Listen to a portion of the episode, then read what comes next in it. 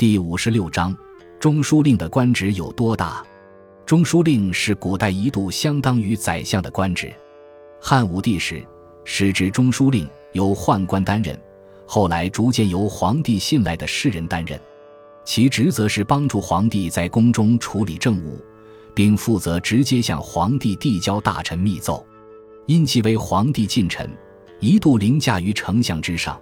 司马迁就曾以太史公的身份担任过此职。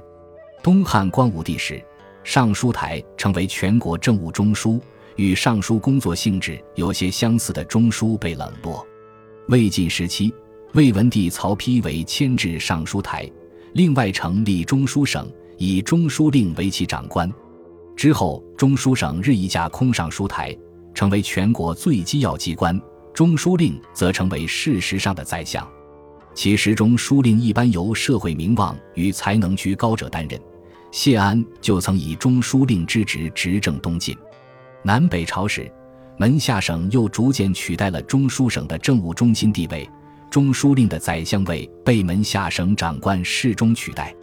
到隋唐之际，三省六部制确立，中书令与门下省长官侍中、尚书省长官尚书仆射共同执掌宰相职权。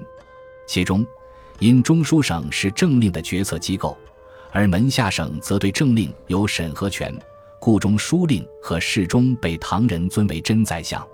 唐肃宗后，包括宋代在内。中书令逐渐成为大臣的虚衔，无实权。